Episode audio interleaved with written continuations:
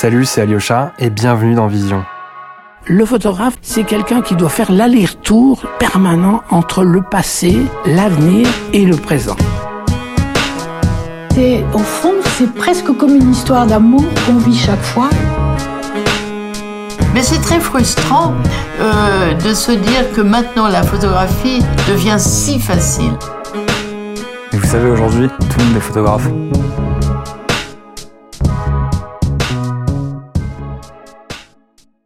Cet épisode de Vision a été rendu possible grâce au soutien de Pix Mentor, qui est une plateforme d'activité photo. Si vous partez par exemple bientôt en voyage, peu importe votre destination, vous y trouverez un photographe local prêt à partager son savoir. Bonjour tout le monde, bienvenue sur le podcast Vision. Merci d'être toujours plus nombreux et nombreuses à écouter à partager le podcast. Ça fait toujours plaisir, je tenais à vous le dire. Alors aujourd'hui, on revient à notre format euh, classique, entre guillemets, le format épisode, où on discute ensemble avec mes invités autour d'un thème euh, bien précis. Et aujourd'hui, le thème euh, est très intéressant, c'est la photographie et la créativité artistique en banlieue. La banlieue, c'est un sujet vaste qui est, on peut le dire, un peu à la mode ces dernières années, qui a été traité par de nombreux photographes euh, je pense par exemple à Laurent Cronenthal, photographe euh, d'architecture principalement, qui a eu beaucoup de succès ces dernières années.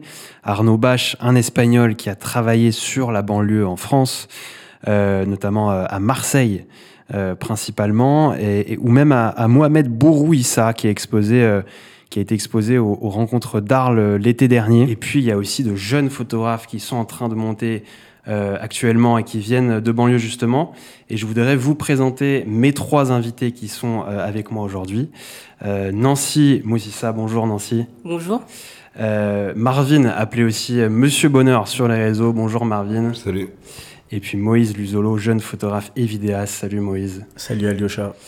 Euh, je vais vous laisser vous présenter euh, juste après, juste pour contextualiser un peu. Donc Marvin et Moïse, vous venez du 9-3, tous les deux, c'est bien ça? C'est ça. De la cité des 3000 d'Aulnay-sous-Bois précisément. Et toi, Nancy, de Vitry-sur-Seine, dans le 9-4. C'est ça. Euh, vous avez des manières vraiment différentes de traiter la photographie. Donc là, on va un peu au-delà du sujet de la banlieue. C'est ça qui est intéressant aussi, c'est de partir d'un contexte particulier, mais aussi d'avoir plusieurs approches, plusieurs avis. Euh, donc juste une petite présentation euh, pour, euh, pour commencer de votre travail, donc votre âge, votre parcours, ce qui vous intéresse en photo. Comme ça, les auditeurs vous situeront un peu, un peu mieux. Nancy, je te laisse commencer. D'accord, alors moi je m'appelle Nancy Wangé, j'ai 18 ans, je shoote principalement en numérique, mais ça m'arrive aussi de prendre des photos argentiques. j'ai fait, à ce jour, j'ai fait quatre expositions. Et euh, ce qui m'intéresse dans la photographie, c'est euh, documenter euh, la socialisation et les, entrées dans les différentes sphères sociales et culturelles. Mhm. Moïse et Marvin. Bonjour à tous. Moi, je me présente. Je m'appelle Moïse Luzolo. J'ai 22 ans et, et moi, bah, je sors actuellement des Gobelins où je viens de mhm. finir mes études, où j'ai fait un bachelor en photographie et vidéo. Et ce qui m'a amené, moi, à la photographie, c'était euh, principalement l'amour pour les portraits et la mode, premièrement. Et là, tu te diriges vers d'autres univers, on va, on va, en parler juste après, un documentaire pour bientôt. Justement, et après là, j'aimerais bien m'orienter euh, vers la vidéo, où là, actuellement, je suis en train de bosser sur un documentaire qui va s'appeler Bendo. Je pense qu'on parlera de ça après. Euh, Exactement. je donnerai plus de développement dessus. Et un sujet qui traite de la banlieue d'une façon assez globale. Ça marche. Marvin, pour finir Moi, c'est Marvin Bonheur. En fait, j'ai 28 ans. Euh, j'ai grandi dans trois villes du 93, donc notamment Bondy, Aubervilliers et Aulnay-sous-Bois, mhm. euh, où j'ai fini euh, toute mon adolescence. j'ai commencé la photo en 2013. Moi, j'ai fait des études dans la communication graphique, donc je suis infographiste d'études. Et j'ai développé la photographie aux alentours de 2011-2012. Et très rapidement, mon œil s'est dirigé en banlieue dû à mon éducation en fait en quartier. j'ai traité voilà, des sujets assez personnel euh, qui retrace mon enfance euh, à travers euh, l'image. Et, ça s'est développé au fur et à mesure des années, étant donné qu'aujourd'hui, ça fait bientôt 5-6 ans que j'habite sur Paris même.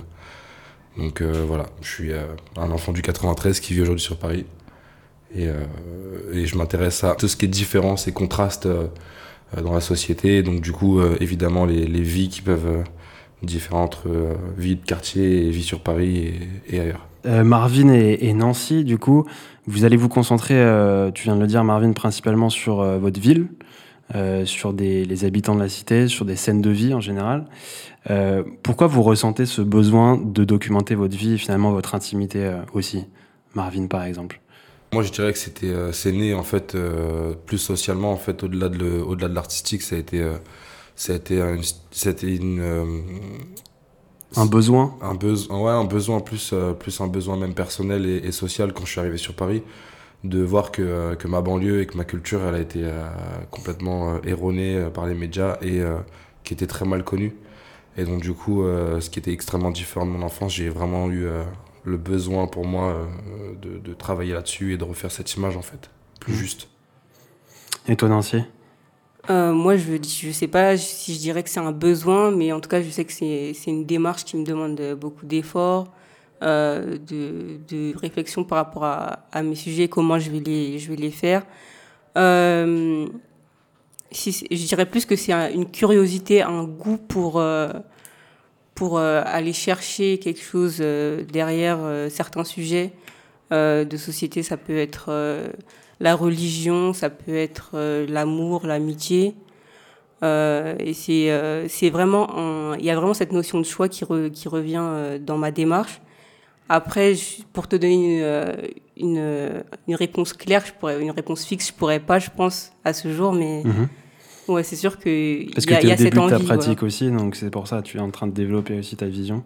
Ouais, aussi je pense. Moïse, toi quand on, parcourt ton site, euh, on trouve principalement des portraits en, studio, mm. euh, mais on vient de le dire, tu prépares actuellement un documentaire qui a été tourné, c'est ça? C'est ça. Et que tu vas sortir prochainement, qui s'appelle Bendo. T'es es en mm. plein euh, montage, si j'ai bien compris? Ouais, là je suis dans la phase montage. J'espère bientôt arriver à la fin, à la fin du projet. Mm-hmm. Mais ouais personnellement, en tout cas, j'ai vu un début de trailer, ça, ça donne envie. Euh, est-ce que tu peux nous en parler euh, justement de ce documentaire? Pourquoi ce nom Bendo? Ouais, bah Bendo, pourquoi Bendo? Parce que euh, Bendo, déjà, en fait, je suis parti. J'avais besoin de trouver en fait un titre au projet. Je dis, ok, c'est un projet qui va parler de la banlieue et de la cité. Et j'avais besoin de trouver un nom, un truc, un truc qui peut être un peu accrocheur. Et au début, je trouvais pas de nom. J'avoue, c'était c'était galère. Je commençais à écrire le projet, mais j'avais pas de titre. Et je sais que le titre, en fait, il peut apporter un truc de ouf. Il peut te donner, en fait, une direction assez précise de là où tu veux partir. Mhm. Et euh, je savais de quoi je voulais parler, aborder, etc. Mais je trouvais pas le titre. Et après, j'avais pensé à Tchex, Quartier, la cité, enfin, des noms assez bateaux. Et euh, après, c'est un pote, un jour, je sais pas, il a fait hey, pourquoi tu donnes pas Bendo euh? Après, je fais Bendo, pourquoi Bendo? Et et après, là, j'ai commencé à me questionner, en fait, déjà sur euh, d'où venait Bendo, qu'est-ce que ça voulait dire, la signification de Bendo. Et. Euh, ce que tu poses aux gens aussi dans le documentaire. Que je pose tu vas aux gens aussi euh, dans le documentaire. Et après, je pense que chacun aura sa vision de ce que c'est que le bendo.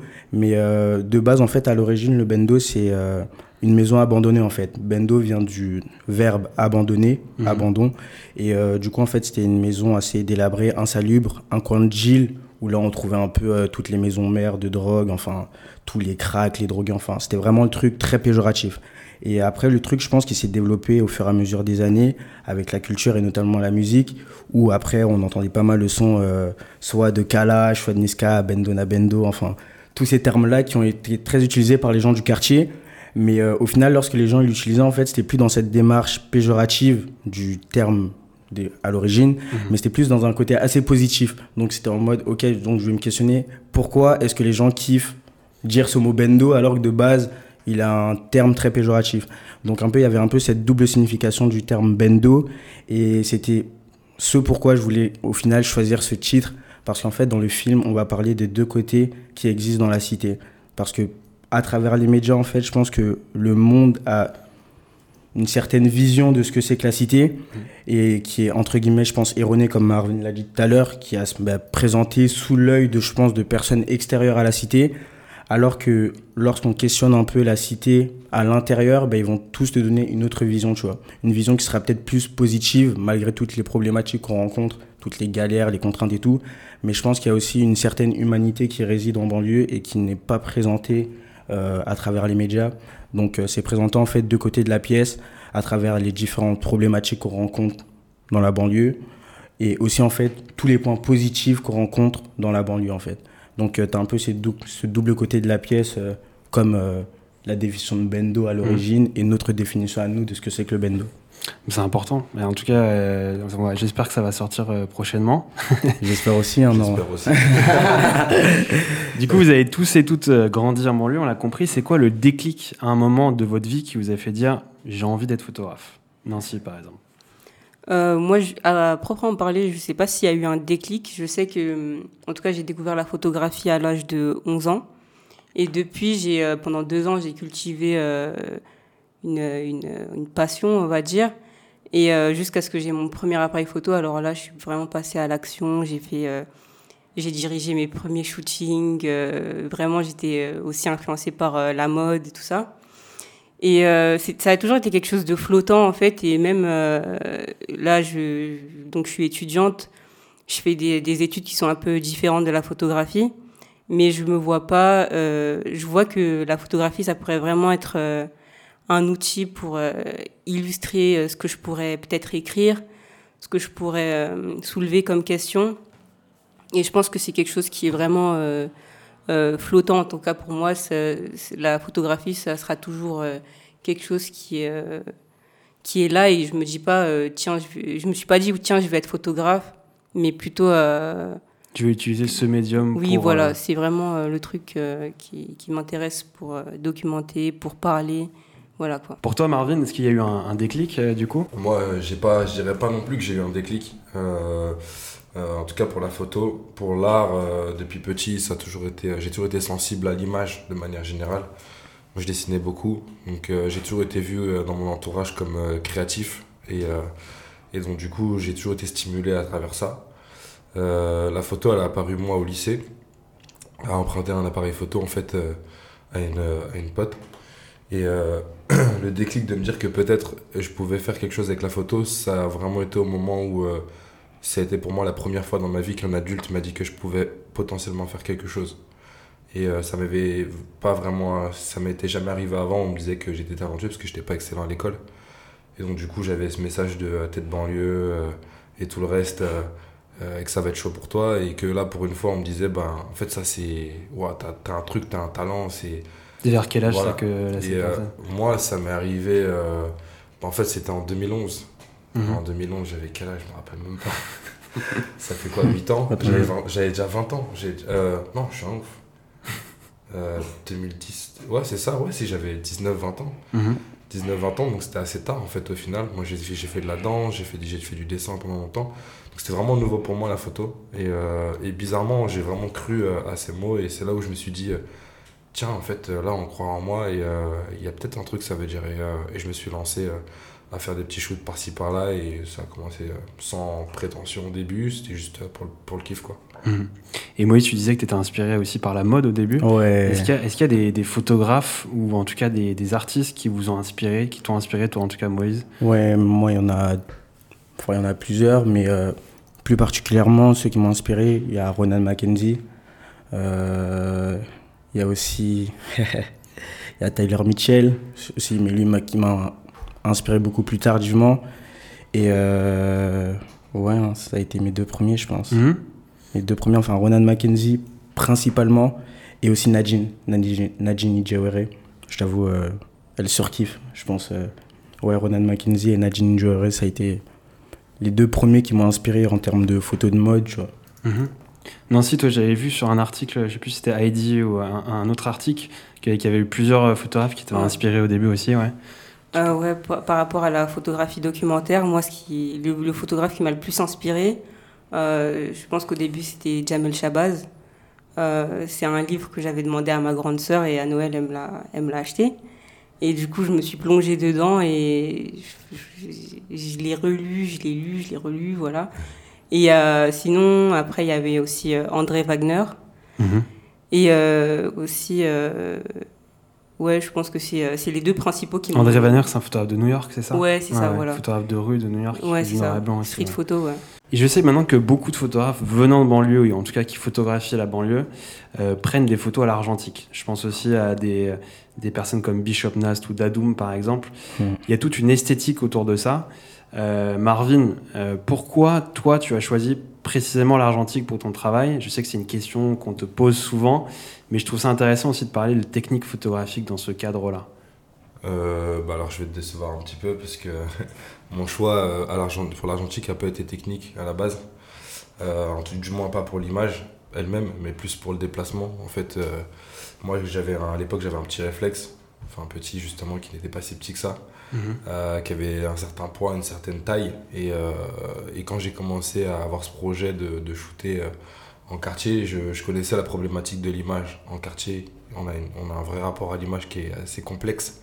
Et je savais très bien qu'un un boîtier numérique volumineux allait gêner. Donc du coup, un moindre budget, parce qu'à l'époque, j'avais pas aussi la thune, donc c'était compliqué. Je me suis vite posé la question de qu'est-ce que je pouvais présenter face à, à un sujet en quartier, en me mettant à sa place, parce que moi-même en ayant grandi là, je j'essaie de me trouver en face aussi de, de l'objectif. Et je me suis dit que le compact, c'est quelque chose de- de- d'assez euh, commun et euh, pas, pas très impressionnant. Et aussi euh, l'argentique, quelque part, ça m'a attiré parce que en fait, ma mère, elle avait toujours des vieux albums et que je trouvais que des, les photos qu'on gardait le plus, c'était ces photos-là.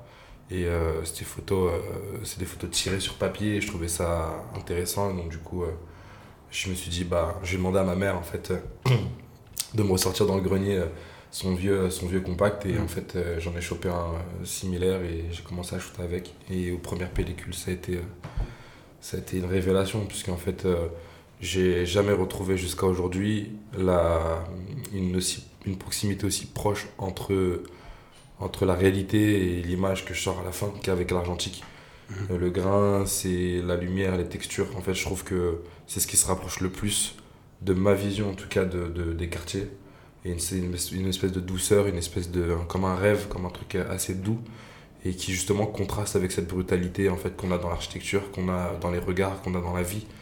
Et, euh, et du coup, pour moi, c'est l'argentique, c'est le, le plus le plus fidèle et le plus, euh, le plus proche de ce qu'on peut vraiment ressentir, pour moi, en tout cas, euh, quand on vient de quartier et quand on vit en quartier. Mhm.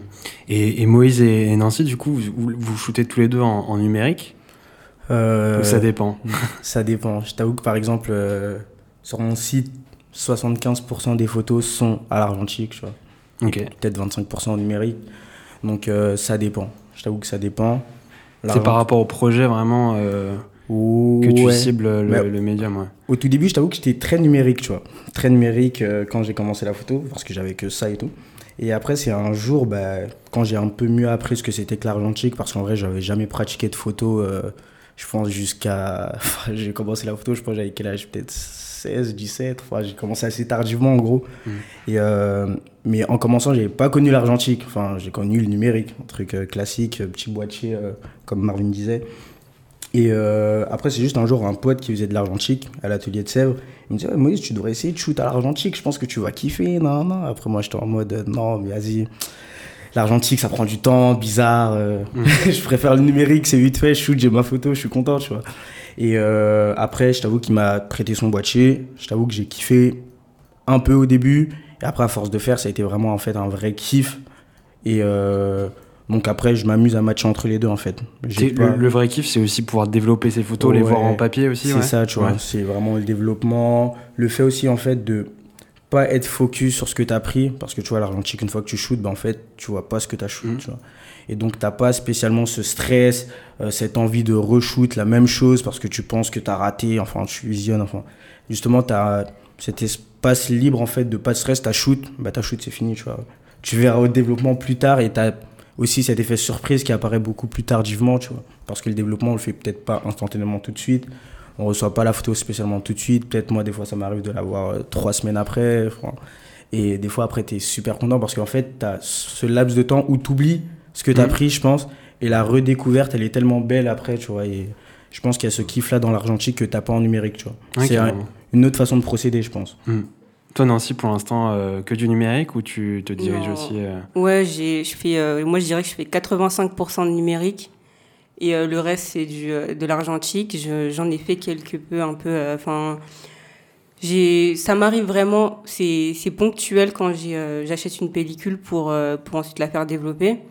Et justement, comme disaient Marvin et Moïse, bah en fait, quand tu tu shootes en, en argentique, quand tu vas faire, quand tu développes toi-même ta, pellicule ça nous apprend vraiment quelque chose sur la patience, sur, euh, sur la technique, sur, euh, sur ta relation en fait avec la, photo elle-même. Et je pense que c'est ça qui est vraiment beau dans, dans l'argentique. C'est vrai qu'en numérique, on perd un peu ça. Mais euh, c'est vrai qu'il y, y, a ce côté pratique, genre t'as ta photo, voilà, t'es content. Mais ouais, l'argentique, c'est vraiment quelque chose euh, qui nous apprend vraiment quelque chose qui nous fait grandir, je pense. Mhm. Et tout à l'heure, Marvin, tu as soulevé un point important, le rapport à l'image dans, les banlieues. Euh, quand je pense, moi, par exemple, à un photographe comme euh, Arnaud Bach, qui est euh, espagnol, je, voulais, je vous en ai parlé au début, qui est arrivé en France en étant fasciné par les banlieues. Je me mets à sa place. Quand on va en banlieue et qu'on a envie de photographier un sujet particulier, est-ce qu'il y a des codes à respecter? Est-ce qu'on peut tout photographier? Comment ça se passe là-dessus? Moi, je dirais que, en fait, c'est pas, c'est pas moins intéressant et c'est pas, c'est pas forcément mal parce que c'est, là, s'il y a de la bienveillance dans, dans, dans la démarche, il n'y a aucun problème. Euh, faut pas non plus imaginer qu'on arrive en quartier, on se fait tirer dessus parce qu'on n'est pas de là. C'est... Donc non, je pense qu'il y a, y a aussi du bon et ça peut être intéressant d'avoir aussi un regard extérieur, ça c'est sûr. Après, euh, je dirais que pour avoir quelque chose de plus proche et de plus puissant, évidemment, euh, d'avoir de la proximité avec le lieu euh, qu'on shoot, c'est forcément mieux. Et on parle pas de quartier, on parle de. Là, je parle dans la photographie, reportage euh, de manière générale. Euh, un bon reporter, en général, il vient pas shooter directement, il se familiarise Mm. avec son espace, euh, il parle avec la population, etc. Et ensuite, il, il commence à prendre son travail de photographe. Moi, je pense que en banlieue, c'est exactement la même chose. Là où on, a, on retrouve peut-être notre force, euh, en tout cas nous trois là aujourd'hui et, et d'autres euh, d'autres photographes euh, qui travaillent sur, sur les banlieues, c'est qu'on est nous-mêmes résidents euh, de banlieue et donc du coup on connaît ces complexités, on connaît euh, euh, la notion de respect de lieu, la respect, le respect de l'heure, le respect du le langage aussi, Mhm. l'approche d'un sujet, l'approche d'un lieu, on les connaît. Mm. Et, euh, et forcément, euh, ça nous donne une espèce de déjà légitimité par rapport à l'image qu'on va produire à la fin. On sent qu'on a une proximité avec le lieu. Et en plus de ça, euh, je pense qu'on a aussi une, euh, un peu une chance parce qu'on peut aller là au moment où ça se passe. Alors qu'un photographe qui vient de l'extérieur aura l'information peut-être, mais s'il ne l'a pas, il va louper plein de trucs. Et donc forcément, euh, c'est là où on trouve vraiment notre force. Et moi, je suis personnellement pour, pour le, le photographe qui shoot son environnement, puisque pour montrer son espace euh, proprement, c'est c'est Mais- plus, c'est plus faire. c'est Mais plus comme sûr. tu dis, c'est important aussi d'avoir des, des regards extérieurs. Ouais. Mm. Après, le principal, c'est voilà, c'est de pouvoir se familiariser avec les gens, les codes, les langages. Quand tu parles de langage, ça, ça serait quoi pour toi, en fait, par exemple? Bah, euh, moi, euh, en fait, c'est le, le photoreportage. Moi, je suis autodidacte, donc je l'ai appris euh, sur le tas, sur le terrain. Et euh, c'est des, des constatations que j'ai fait aussi avec les années, parce que j'ai commencé en 2013 et moi-même, j'étais beaucoup plus jeune, j'étais novice dans la photo. Et je me suis retrouvé moi-même dans des problématiques parfois où euh, ça faisait déjà un moment que j'habitais sur Paris. Mhm. Donc j'avais déjà un peu perdu ce langage où il y avait de nouvelles expressions à la cité que j'avais pas eu le temps de, de connaître. Et j'ai senti qu'en fait ce décalage-là, sur les expressions, sur un simple euh, wesh comment, wesh les gars, ça va ou quoi, ou c'est Mhm. comment, tu vois, genre en fait il y a même dans, dans le ton de la voix en fait, il y a, Mhm. Il y a vraiment quelque chose qui, qui se ressent en fait dans, dans le sujet. Et si euh, tu es face à un groupe qui ressentent que t'as pas ce langage, t'as pas ces codes, Mm. eux ils vont le repérer en, en une fraction de seconde. Et donc du coup tout de suite, T'as se déjà une distance qui se crée avec ton sujet et donc du coup pour ta photo t'es déjà un peu plus loin. Mhm. Et, euh, et voilà pour le quartier, si tu veux un exemple, moi c'était c'était très simple. Quand je vais au quartier et encore aujourd'hui, j'adopte le langage et l'attitude que j'avais quand j'y vivais. Quand je suis à Paris, j'ai plus vraiment cette attitude-là, c'est-à-dire que après nous on a grandi comme des caméléons. Moi, moi pour moi les, les banlieusards c'est des caméléons. On a grandi dans la diversité, on a grandi dans la différence. Quand tu traînais avec tes potes musulmans, t'avais une attitude. Quand tu prenais avec tes potes euh, athées, t'avais une autre attitude. Quand tu traînais avec les darons, t'avais une autre... Enfin, on a grandi dans ce truc de respecter l'environnement, respecter avec qui on est, respecter avec qui on traîne. Et donc du coup, dans la photo, c'est exactement euh, la même démarche pour moi. Et du coup, quand tu veux prendre une population en, en- en photo, il faut que tu aies ces codes pour, euh, bah, tout simplement pour te fondre dans la masse et les laisser à l'aise, qu'ils ne se sentent pas euh, agressés et qu'ils se sentent à l'aise, quoi, en fait. Mhm. Vous êtes d'accord avec ça, Moïse et, et Nancy? Ouais, Ouais. Je, trouve, je trouve que c'est ça, en fait. euh, la force du témoin, c'est c'est vraiment être euh, ce caméléon. Et euh, enfin, je trouve que Marvin, il a tout dit. Enfin, je j'ai rien à rajouter sur ce point-là.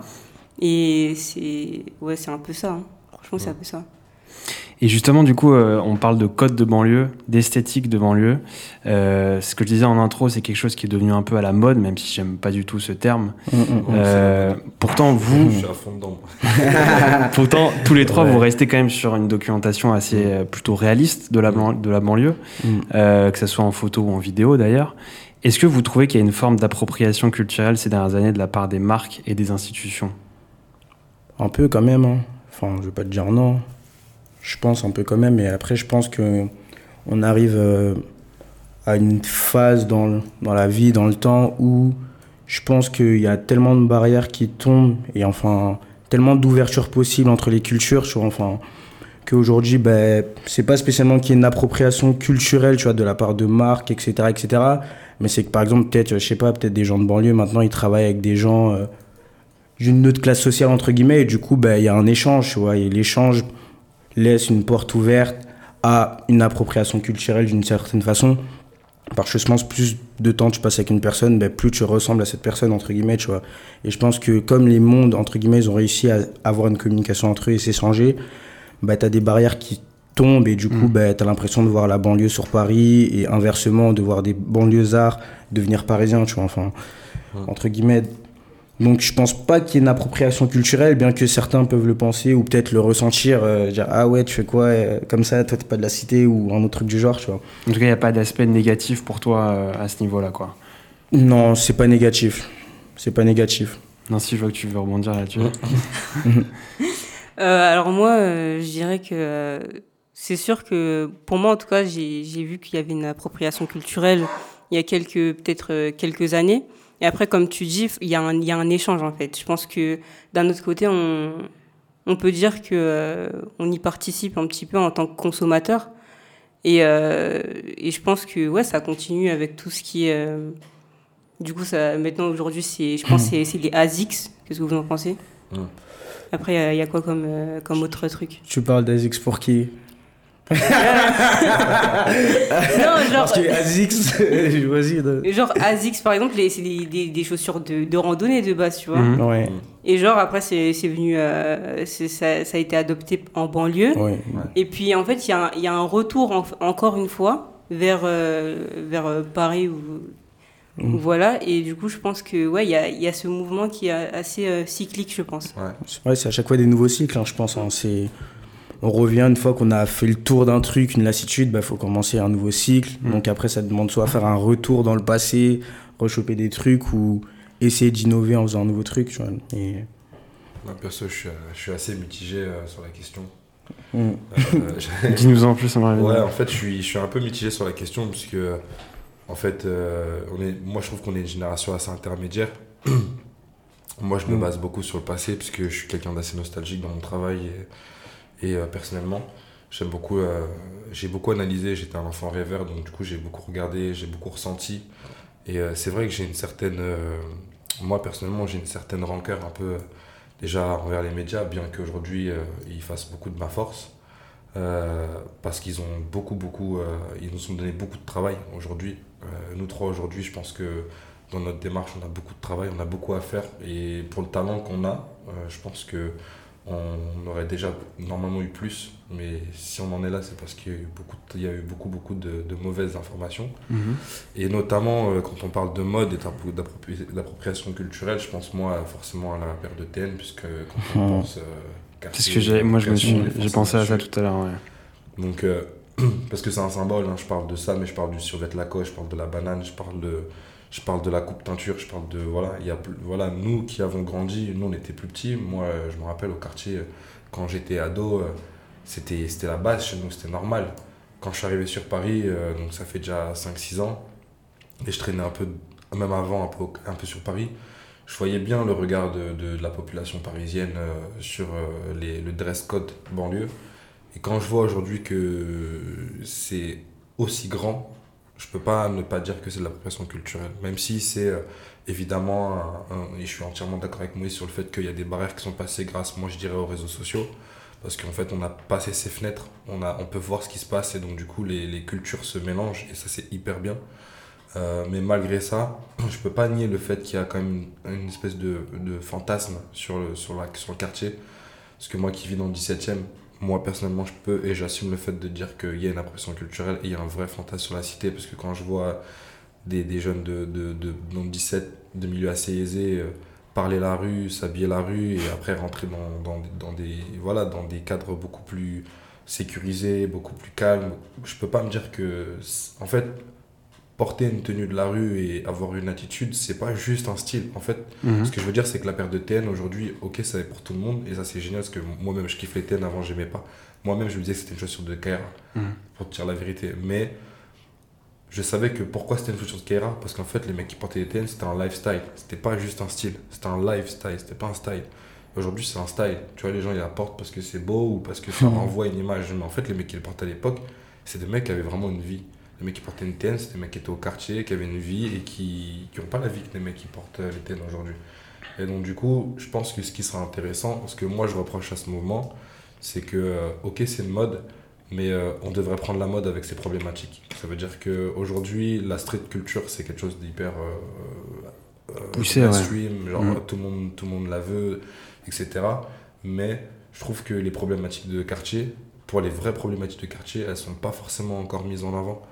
Et il n'y a pas assez, comparé à ce qu'on voit dans la mode, il n'y a pas assez de mecs euh, de quartier qui ont vécu des injustices qui sont sur des plateaux télé. Il n'y a pas assez de mecs de quartier qui ont un vrai poste et des vrais postes dans la société. Et donc, du coup, il y a encore ce décalage. À partir du moment où il y a ce décalage, pour moi, c'est qu'il y a une appropriation culturelle. Mhm. C'est aussi simple que ça.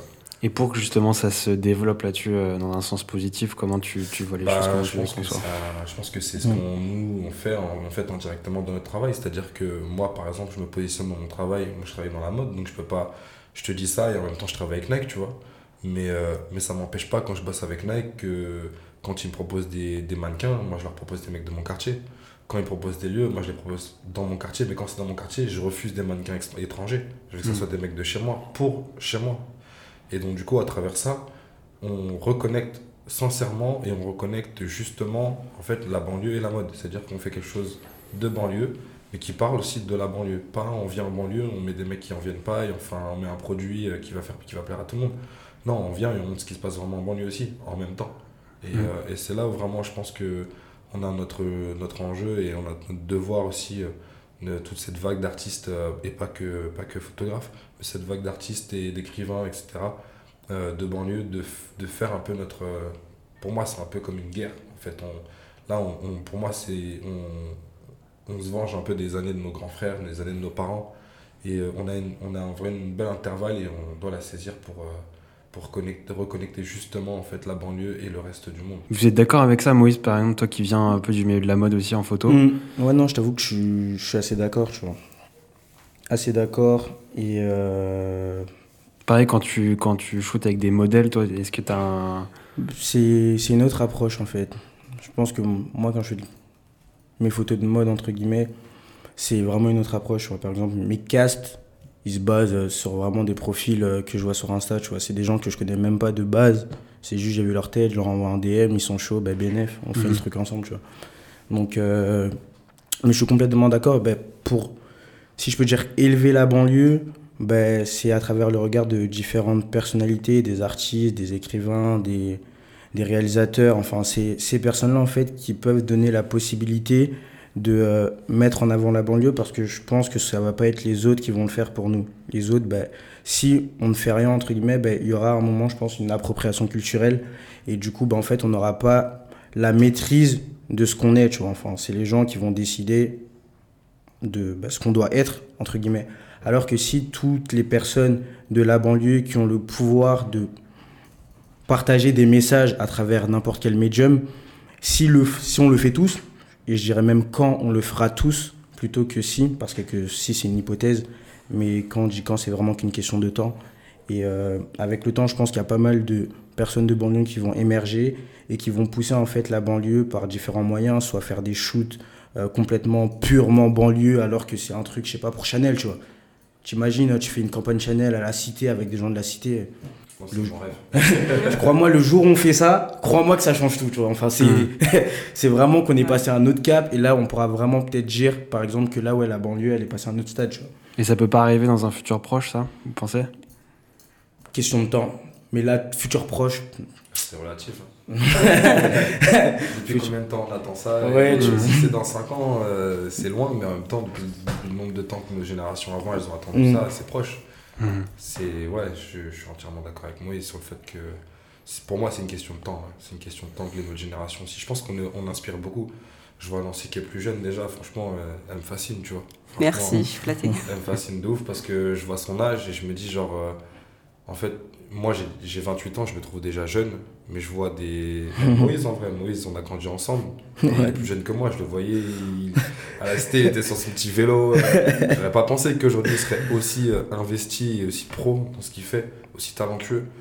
Parce que euh, parce qu'il est jeune et, et on voit des talents de plus en plus jeunes Mhm. en banlieue et ça fait plaisir parce qu'on se dit dans la jeunesse en banlieue comme on a peu de moyens puisqu'on est jeune ben on peut rien faire et en fait Mhm. là ils sont en train de contrer le truc et déjà à mon niveau j'espère que que je casse un peu les barrières mais pour moi ils cassent encore plus les barrières que moi puisque c'est à dire que au delà d'être de banlieue de leur jeune âge ils arrivent déjà à faire des trucs incroyables et ça, ça veut dire que pour toute une génération, ils sont un exemple et une source de motivation. Ils sont la preuve qu'on peut faire quelque chose. Et c'est pour ça qu'on peut parler de temps, parce que plus il y aura des jeunes, de plus en plus jeunes qui arrivent, plus on se comprendra que c'est possible. Et pour moi, le pire ennemi de la banlieue, c'est l'espoir. Et pour moi, ben, là, on l'a sous les yeux, c'est ça l'espoir, c'est qu'on peut le faire en fait. Carrément, c'est important. Nancy, toi, t'es es, d'accord avec ça, du coup? Euh, je suis totalement d'accord. euh, Toi qui viens d'un milieu un peu plus dans la photo euh, documentaire street, mais tu as, tu grandi, as grandi à Vitry-sur-Seine, tu fais tes études à Paris, tu vois la différence entre... et je suis née, je suis née à Sevran. hein. Et t'es né à Sevran. Ouais. Ça, c'était sûr. Talent là-bas. Tellement. Bon, en tout cas, la banlieue, c'est un sujet qui a été traité depuis longtemps. Euh, J'ai vu une exposition à Arles, euh, aux rencontres d'Arles cet été, sur la zone, qui était en fait l'ancienne périphérie de Paris, entre le 19e et le 20e siècle, qui a été beaucoup photographiée à l'époque par des photographes comme Eugène Adjet ou Germaine Krull. Euh, je pense aussi à Robert Doisneau, qui est un grand photographe qui avait documenté les mutations urbaines de la banlieue parisienne dans les années 80. En tant que jeune photographe, justement, euh, comment voyez-vous le futur de la banlieue en termes de mutations culturelles et, et urbaines, mais de paysages aussi principalement De façon urbaine. Compliqué pour moi, Isla. Bah non, c'est pas compliqué, on le voit maintenant, tu vois. Ouais. De façon urbaine, bah, ça va plus être ce qui c'était il y a 10 ans. Ouais, il y a des nouveaux, euh, nouveaux euh, types de bâtiments aussi. de- au niveau de l'architecture, c'est plus euh, épuré, si on Ok. peut dire ça. Et euh, après, euh, moi, je n'aime pas forcément ça, mais parce que j'ai l'impression que ça va peut-être peut-être un peu perdre euh, de son âme, en fait. Mm. Et du coup, euh, 'fin, c'est l'architecture, je pense que c'est ce qui fait un petit peu euh, l'identité d'un d'un lieu. Et euh, 'fin, quand on va, par exemple, vers, à côté de chez moi, vers Choisy, et que je vois à côté de, de vieilles maisons, genre des années 50, et là, les, nouvelles, les nouvelles, nouveaux bâtiments qui sont en train d'être construits, je pense qu'il y, a- il y a un- il y a un réel décalage et c'est, ça, ça dénote vraiment, en fait. Il y a un réel contraste, en fait. J'ai vu cet exemple-là aussi. J'avais fait un projet euh, à Nanterre, cité Pablo Picasso, et il voulait raser une des tours qui est quand même le symbole là-bas, les tours euh, colorées de, de Nanterre, euh, pour euh, peut-être faire un projet de centre commercial, etc. Les habitants étaient furieux. Est-ce que vous euh, ressentez ça Ouais, aussi non, de euh, ouf. Ouais. euh, De Cité ouf. 3000 Bah, ouais. Tu vois, Vas-y. Je vais. Je pense que Moïse il pourra, il pourra, il pourra appuyer. Euh, nous, on a l'exemple du Galion chez nous. On a, on a notre centre commercial qui est la base centrale en fait de la cité des 3000. Euh, nous, clairement, le Galion, c'est comme si tu disais qu'on rasait euh, Châtelet, tu vois. Genre, Mhm. C'est là où tout le monde se retrouve, c'est là où il y a tous les commerces, etc. Euh, je laisserai Moïse, je pense, en parler puisqu'il l'a vécu aussi bien que moi. Moi, ce que je, veux, ce que je voulais dire, c'est justement, on en vient à ce qu'on disait tout à l'heure par rapport à l'appropriation. Tu vois, pour moi, euh, le fait qu'ils démolissent autant, euh, ça prouve aussi encore une fois qu'on ne considère pas assez les gens en banlieue, tu vois. Parce que pour moi, on se permettrait jamais de casser l'architecture de Paris, comme ça, sans consulter les- la population. Après, oui, il y a eu. euh, c'était assez délabré, c'était assez. voilà, avec le temps, ça n'avait pas été rénové, ça c'est sûr et certain. Mais plutôt que rénover, redonner un peu de vie, un peu, un peu de goût, on a vraiment déformé en fait, l'image architecturale de la banlieue, de certains quartiers. Et ça, je trouve ça un peu décevant parce que justement, encore une fois, ça prouve que on considère pas les gens qui y vivent, c'est-à-dire qu'ils ont grandi dans une certaine architecture et aujourd'hui, on leur donne pas leur avis, c'est-à-dire que bah, en fait, on démolit, on met un autre truc et on le met plus cher. Donc déjà, si t'as pas les moyens, tu t'éloignes, tu vas dans le 9-1 ou dans le 7-7, dans le 7-8. Et, et en plus de ça, pour ceux qui y vivent toujours, qui ont la chance d'y vivre toujours, bah, ils ont un paysage qui est complètement déformé et qui et on retrouve plus nos on retrouve plus nos repères. Moi personnellement, j'ai commencé ma série photo aussi pour ça. J'habitais déjà plus en banlieue. Quand je revenais, je voyais des tours tomber et je disais mais il se passe quoi? Ah mais en fait on casse ces tours. Ah mais pourquoi ils ont pas mis juste un coup de peinture ou juste euh, remis un ascenseur plus moderne qui tombe pas en panne tous les trois jours? Pourquoi ils ont pas mis un budget de rénovation totale juste dans une fin de, de reconstruction tout le budget qu'ils ont pour une reconstruction? Pourquoi ils l'ont pas mis dans un dans de la rénovation propre? En plus, ce qui est intéressant, toi, dans ton travail, c'est que tu as fait une espèce de trilogie. Ouais. Donc, tu as fait trois sous-séries Ouais. qui se regroupent. Du coup, on a vu aussi l'évolution dans ton quartier. C'est ouais. ça qui est intéressant. Carrément, et j'ai commencé par l'architecture parce qu'au début il n'y avait pas de portrait, donc c'était mes lieux de souvenirs. Donc je suis heureux à cette époque d'avoir eu cet éveil pour faire ça parce que déjà dans mes photos, il y a déjà sur l'architecture, je pense qu'il y a 20% de mes photos où c'est devenu des photos d'archives puisque les, les tours n'existent plus, les façades ne sont plus les mêmes. Et, euh, et là, c'est là où moi je suis un peu déçu par rapport à ça parce que, ouais, c'est sûr que c'est plus joli, en tout cas euh, peut-être à l'intérieur et encore, parce que pour avoir parlé avec des résidents des nouveaux logements, souvent c'est bâclé. Et donc du coup les murs sont pas bien isolés, il y a des problématiques qu'on retrouve et, et dans le temps, pardon, je sais pas combien de temps ça va être, euh, je sais pas combien de temps ça va tenir, parce qu'au final ils rénovent vite, Mhm. mais est-ce qu'ils rénovent bien? Enfin ils reconstruisent vite et est-ce qu'ils reconstruisent bien? Mais, euh, mais ouais, moi c'est vraiment ça qui me dérange, euh, c'est vraiment ça qui me gêne, c'est ce, ce non-respect en fait de ne de, pas consulter la population avant de démolir et de faire quelque chose de totalement différent. Mhm. Mm, mm, mm. Ouais, bah, du coup, bah, comme Nancy elle disait, bah, les bâtiments, les immeubles, c'est un peu l'identité de la banlieue, tu vois. Et après, moi, ce que je me demande, c'est est-ce que dans 5, 10, 20 ans, bah, la cité, elle existera toujours? Je- Je pense qu'elle n'existera plus, tu vois. On, on parlera de la cité, de la banlieue dans les livres d'histoire, mais elle n'existera plus, en fait. T'auras... Parce que c'est un peu la grosse identité, tu vois. En général, la première image que tu vois de quelqu'un, ben, tu te fais un jugement par rapport à ça, tu vois. Dès que tu vois un, un gros bâtiment, tu dis, ok, c'est une banlieue, c'est une cité. À partir du moment où il n'y a plus ces bâtiments, il n'y a plus rien, bah, qu'est-ce que c'est? Bah, Ça va être un endroit de gens parmi tant d'autres, tu vois. Mais comme Marvin disait, est-ce qu'on peut détruire, je sais pas, toute une rue, euh, une rue, la rue Saint-Denis, tu vois, tu la détruis et tu la rases et tu mets. Tu vois, ce sera plus la rue de Saint-Denis, tu vois. Ce sera quelque chose d'autre. Et c'est pareil, c'est ce qu'ils sont en train de faire, tu vois, avec euh, la rénovation urbaine et toutes ces choses. Et Et tu l'as vécu directement, ça, du coup? Ouais, comme Marvin disait, ben nous, le Galion, tu vois, le Galion, c'était un peu notre base. En plus du Galion, il y avait aussi les quatre tours. Les quatre tours, c'était quatre grands immeubles de 12 étages, si je dis pas de bêtises, où euh, bah, il y avait plein de gens qui habitaient. C'était vraiment euh, pff, un- des grands buildings où tu avais énormément de gens qui vivaient et ça a été complètement détruit à la place de bâtiments vraiment minuscules, enfin super chers. Euh, et ouais, on l'a vécu et c'est triste, tu vois. C'est triste parce que les gens, ils sont envoyés beaucoup plus loin. Les gens, ben, ils ont plus de moyens pour payer les nouveaux loyers en fonction des taxes, enfin, toutes ces histoires-là. Et euh, c'est méga dommage parce que justement, ben, comme je disais tout à l'heure, en fait, on n'a plus de maîtrise sur ce qu'on veut être, mais c'est les gens, parce qu'en vrai, même l'État, la société, qui décident ce qu'on doit être. Et justement, encore une fois, sans nous poser notre avis. Donc, eux, ils veulent détruire la banlieue, ok, ils la détruisent, tu vois. Nous, euh, enfin, nous, on subit juste, tu vois. Par exemple, même quand ils ont détruit, euh, enfin là, ils sont en train de le détruire, quand ils ont détruit les quatre tours, et là, ils sont en train de détruire le galion. En vrai, tu demandes à, je pense, une grosse majorité des personnes s'ils étaient au courant de la destruction de ces choses-là. Personne n'était au courant, tu vois. Les trucs qui se fait, t'apprends juste. Un jour, tu découvres, ah, affiche démolition, tu vois. T'es en mode, euh, qu'est-ce qui se passe? Bah ouais, ils vont détruire et c'est comme ça, tu vois. T'as même pas de mot à dire, c'est déjà acté, c'est déjà fait, enfin. Et Donc, euh, Et, et tu tu, penses que, tu penses que le documenter euh, justement en photo, en vidéo, c'est important aussi Ouais. actuellement là? Ouais, non, énormément. Parce que comme j'ai dit, dans 10 ans, ces bâtiments-là, t'en auras plus. Je pense que t'en auras plus. T'auras des, petits, des petites résidences assez chic, classe. Après, ça va pas changer. C'est ce qui se passe en ce moment dans la banlieue vraiment Ouais, proche de. Paris, Pantin, euh, tous les Bagnolet, etc. proche. Mais même vraiment dans les banlieues qui sont à 1h45 minutes de Paris, ça va être la même situation pour. D'accord. Ça va être pareil, tu vois. Enfin, t'auras, t'auras plus ces grands buildings, enfin, ces grands bâtiments, ces grandes tours que, en vrai, on kiffe, tu vois. C'était peut-être pas spécialement beau visuellement. Bien que, au final, c'est super beau. Justement, en fait, c'est là tout le charme du truc. C'est que un truc tellement brut et tout.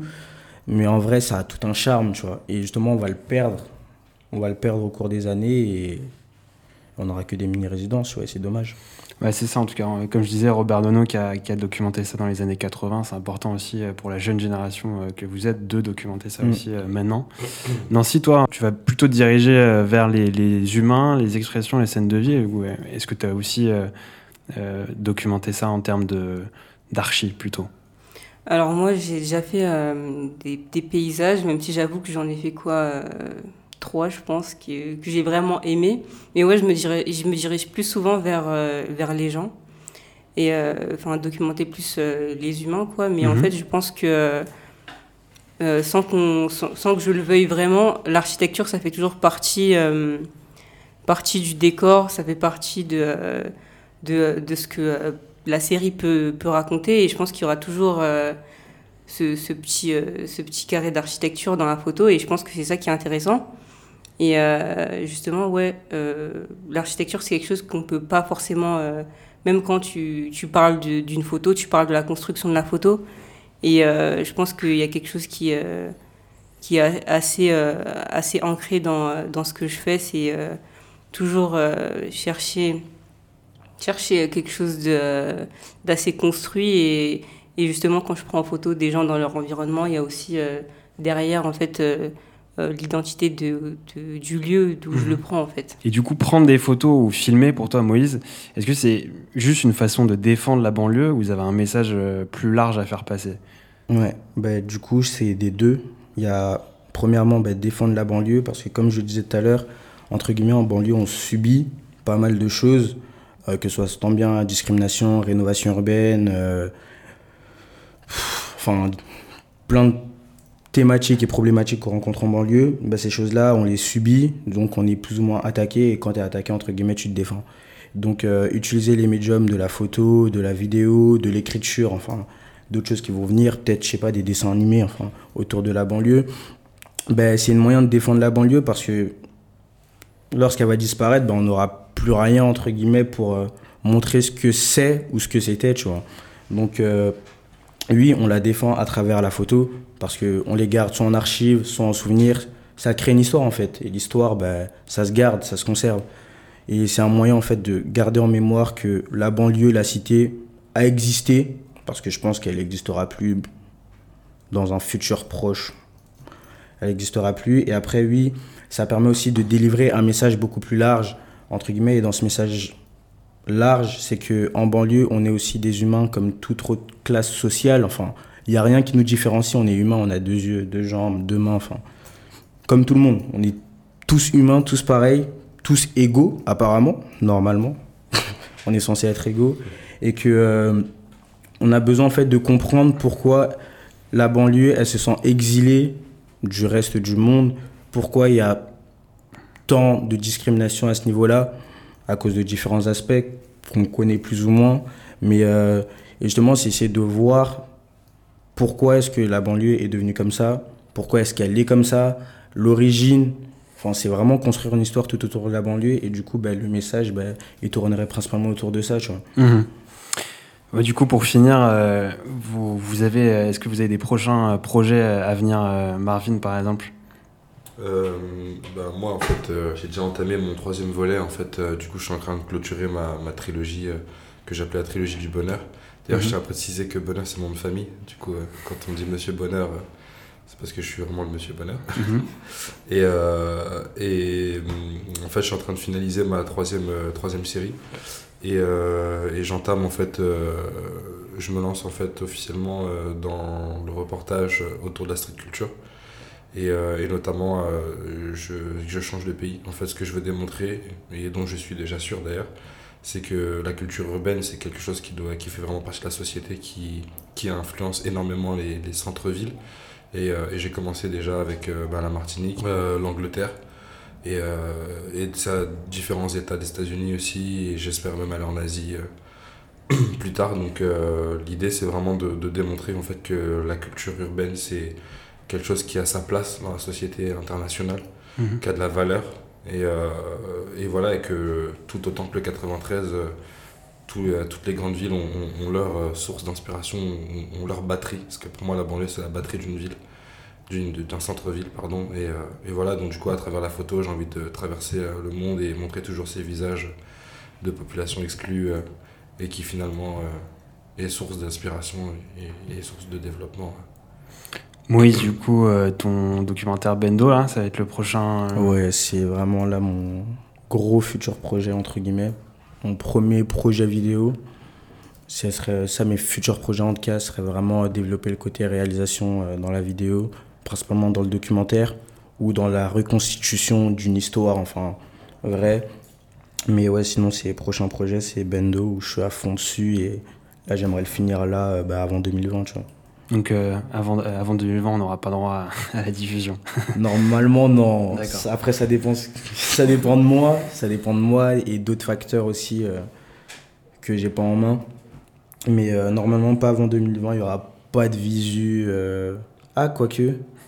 Quoique, en fait, parce que j'ai participé à un concours Film ton quartier de France 3 où fallait, le thème c'était En transition qui avait lieu là, enfin, il y a. Bah, c'était la semaine dernière là. Et euh, bah, j'ai présenté une, petite partie de Bendo, enfin, d'une durée de 3 minutes 30, mais vraiment, euh, c'est vraiment une petite partie de tout le film. Ça représente 5% euh, de tout ce qui va être vu à travers le film. Donc il y a ce concours-là, et du coup, bah, j'espère que je vais le gagner, en tout cas. Et si je le gagne, normalement, il y aura une diffusion sur France 3 apparemment. Donc peut-être qu'avant 2020, tu auras possibilité de voir une partie de Bendo. Allez, un espoir. Et du coup, euh, Nancy, toi, pour finir euh, Moi, j'espère euh, clôturer d'ici 2020 une série photo sur la religion, sur le chemin de foi, tout ça en, banlieue. Et du coup, après, candidater pour des, des concours. Et du coup, j'espère que ce sera concluant. Et ouais. Et continuer tes études en même temps. Ouais, bien sûr. Ouais, voilà. ça. Ça marche. Bah écoute, euh, merci en tout cas Nancy, merci Marvin, merci Moïse, merci à tous les trois pour cette discussion très intéressante. Euh, vous allez retrouver tous les photographes évoqués pendant le podcast euh, en bas du coup. J'ai quand même balancé pas mal de références, donc vous allez avoir tous les noms en bas. Et puis vous allez également retrouver les photos des trois invités sur notre Instagram comme d'habitude, at podcastvision au pluriel. Voilà, donc merci et à très vite pour un prochain épisode. Salut